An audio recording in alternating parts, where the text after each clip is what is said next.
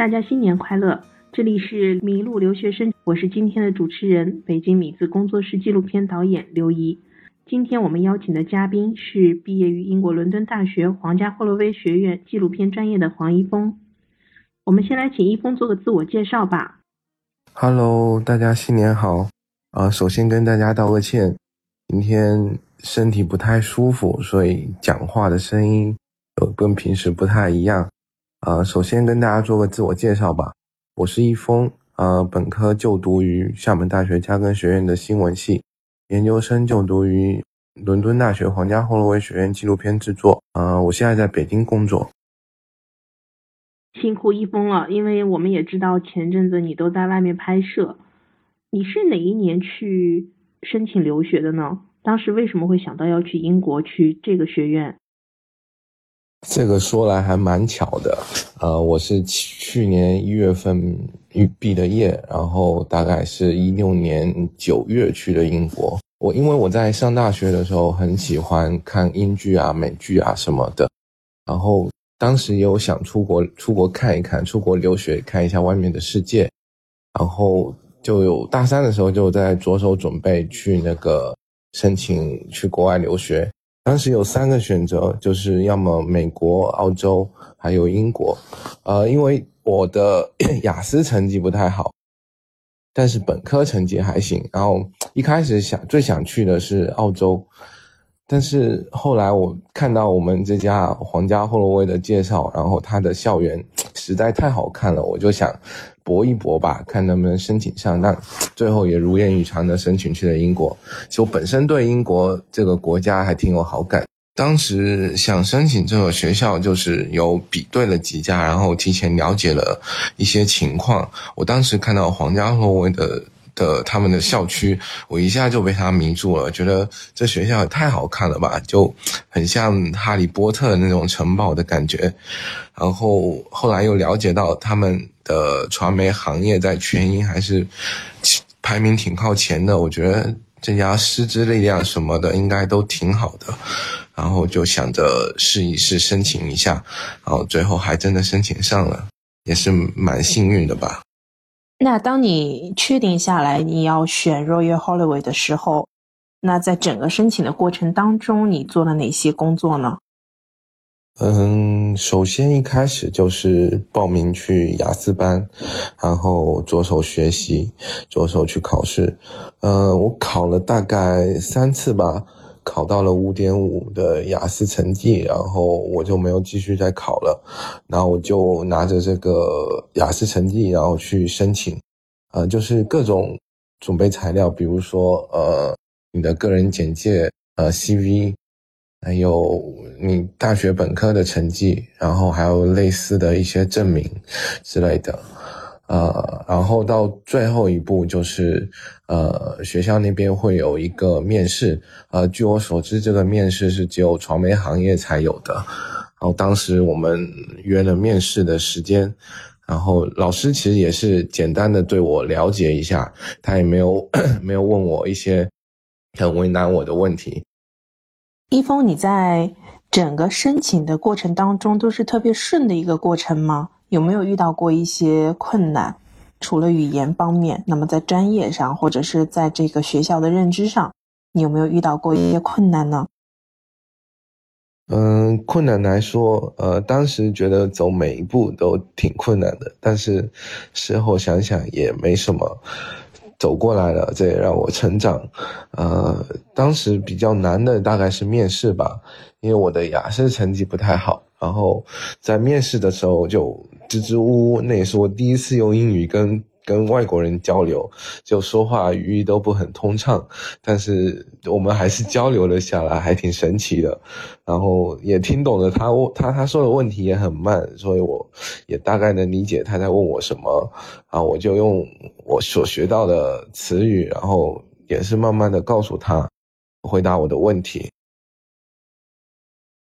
至于其他材料，我觉得我算还蛮幸运的一个人，因为我本科学的是新闻学嘛，然后也有一门选修是纪录片纪录片制作的一门选修，然后我们的结业课程就是拍一部纪录片，然后还有其他一些零零散散的机会。我在大学里总共拍了两三部纪录片，所以申请的时候，呃，算有作品，然后本身的 成绩也算还可以吧，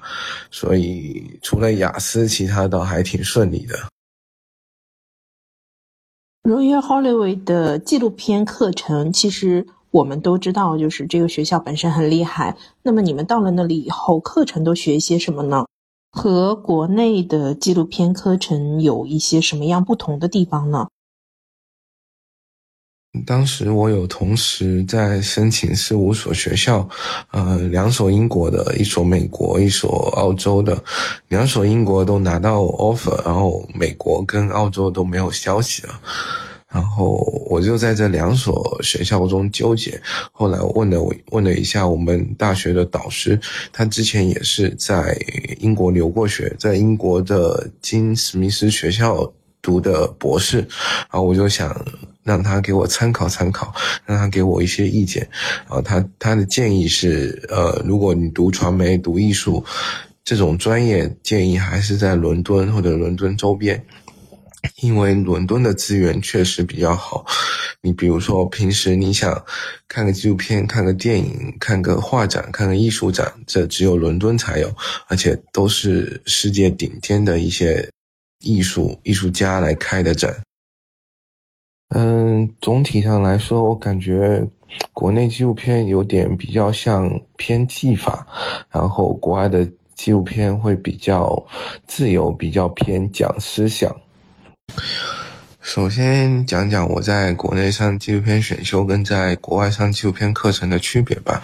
呃，在国内上纪录片纪录片的课程，它一开始呃我们会固定先看片，然后看完之后，呃老师就会分析这这个片的选题为什么这么选，为什么这么拍，呃它的剪辑为什么要这么剪，然后它的结构大概怎样。嗯，他会告诉你一部好看的纪录片应该有什么样的元素，就比如呃，你镜头感要强，剪辑要流畅，怎么剪才会流畅，音乐大概选择什么样的，呃，才会吸引人，然后节奏你大概要怎么把握，就有点偏技法方面的。他会告诉你如何拍出一部吸引人的纪录片。然后到了拍作业阶段，他就会，他会要求你，比如说，呃，你要用什么样的摄像机啊？你录音要用什么样的去录啊？然后你选题大概要往哪个方向啊？他会给你一个大概的方向，然后什么选题不能选啊之类的，他会比较有一个方向性的一个教法。然后外学纪录片的时候，我会觉得他们就是什么都不管你，但什么都不管跟什么都不教还是有区别的。他们的不管是指呃你的选题上不会太多干涉你，然后你用什么样的手法去拍去剪，他也不会太怎么去干涉你。然后重点是，比如呃我们第一学期拍要拍一部一部小短片，然后主题是。你挖掘你过去，你比如你挖掘你过去的手机，你过去的一些影像资料、一些照片，然后从这里去挖掘一个故事出来。然后他老师要求我们每一周都有一点进展，比如拿一些东西出来也好，然后到最后第一学期结束的时候，要剪一个差不多三到五分钟的短片。你刚进入这样的学习环境的时候，这样的学习方式的时候，你觉得自己适应吗？一开始是确实蛮不适应的，特别是前面一两周，我都不知道拿什么东西出来教，然后也不知道从哪里下手，因为我本身的拍片经历也少，然后拉片量也不多，所以就不好去分别哪个是好，哪个是坏，然后但我就 在摸索中进行吧。呃，随着自己慢慢探索，然后每周他都会有反馈，会有同学的反馈、老师的反馈，老师有两三个同时给你反馈，然后你就自己吸取这些经验，然后你就会自己慢慢去探索出属于自己的一条道路。然后，因为我们上的是小班，所以老师算比较耐心，他会一个一个的说，呃，哪个好，哪个不好，好在哪里，不好在哪里，会很耐心的教你。然后自己也会随着随着时间的推推进，我们也会慢慢探索出，呃，我们这个片子大概成型会是怎样，然后需要什么东西它才会好看。然后对比一下其他同学的，你就会发现一些一下，呃，中国的学生跟外国的学生他们的思维到底差在哪里？能请一峰跟我们聊聊，就是你觉得大家的思维差别在哪里？然后还有一个就是你到了那里以后，有哪一些故事内容是得到他们的认可的，得到老师和同学的认可的呢？我觉得纪录片就跟其他影视作品没什么两样，一部好的电影啊，一首好的音乐，一个好的艺术品都是会受到赏识的。就算它是其他国家的文化，但好还是看得懂。就像我们看英剧、美剧啊，它好的结构啊，它在讲什么，通过翻译还是能理解。而且最最最重要的一点，我觉得人性都是相通的。呃，我们我们虽然是不同国家、不同语言、不同文化，然后长长得也不一样，但我们对于人性的感知是一样的。比如一部好的作品，它能够打动我们，然后同样也能打动他们，这就是好的作品的相通之处。这也是我后来慢慢探索出来的吧。所以我想拍的纪录片就是那种。很动人心弦，很感动人的，呃，就算你隔着语言的障碍，但是也能同样打动世界其他人的一部好的作品。你们这一年的学习过程当中，具体有哪些课程呢？我们第一学期就像刚刚讲的，一上来就是个实战嘛，呃，他要求我们第一学期拍一个三到五分钟的短片，然后要求每一周都得带东西过来接受反馈，拍的东西也好，或者是一些其他资料也好，然后。与此同时，我们还有接受一些技术类的课程，就比如呃剪辑、灯光、摄影这些基本的技巧，他也会教给我。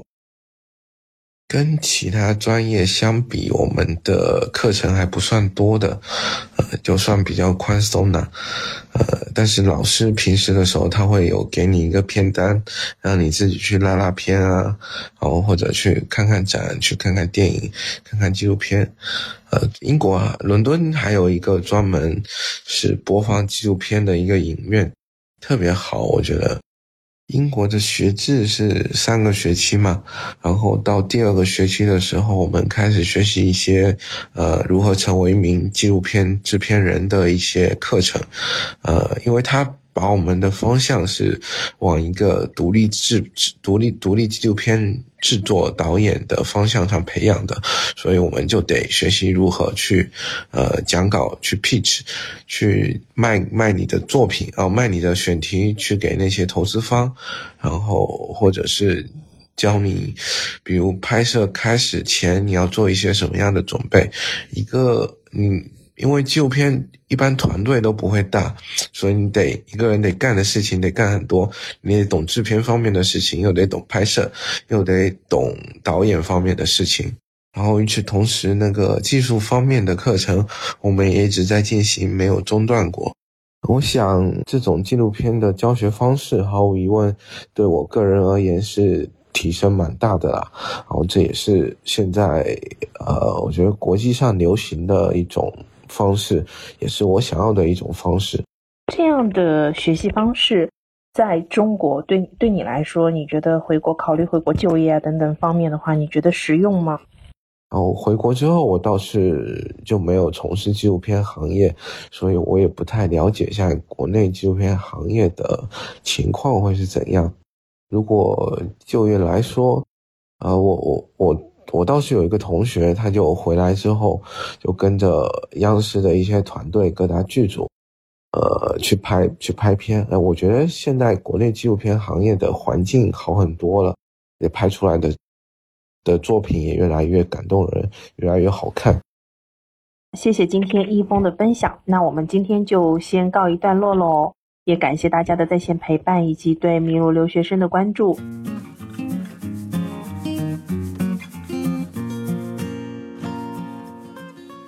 迷路，遇见与众不同的人、想法和故事。谢谢你的收听，欢迎你把这个故事分享给你的朋友们，让他遇见更多的人。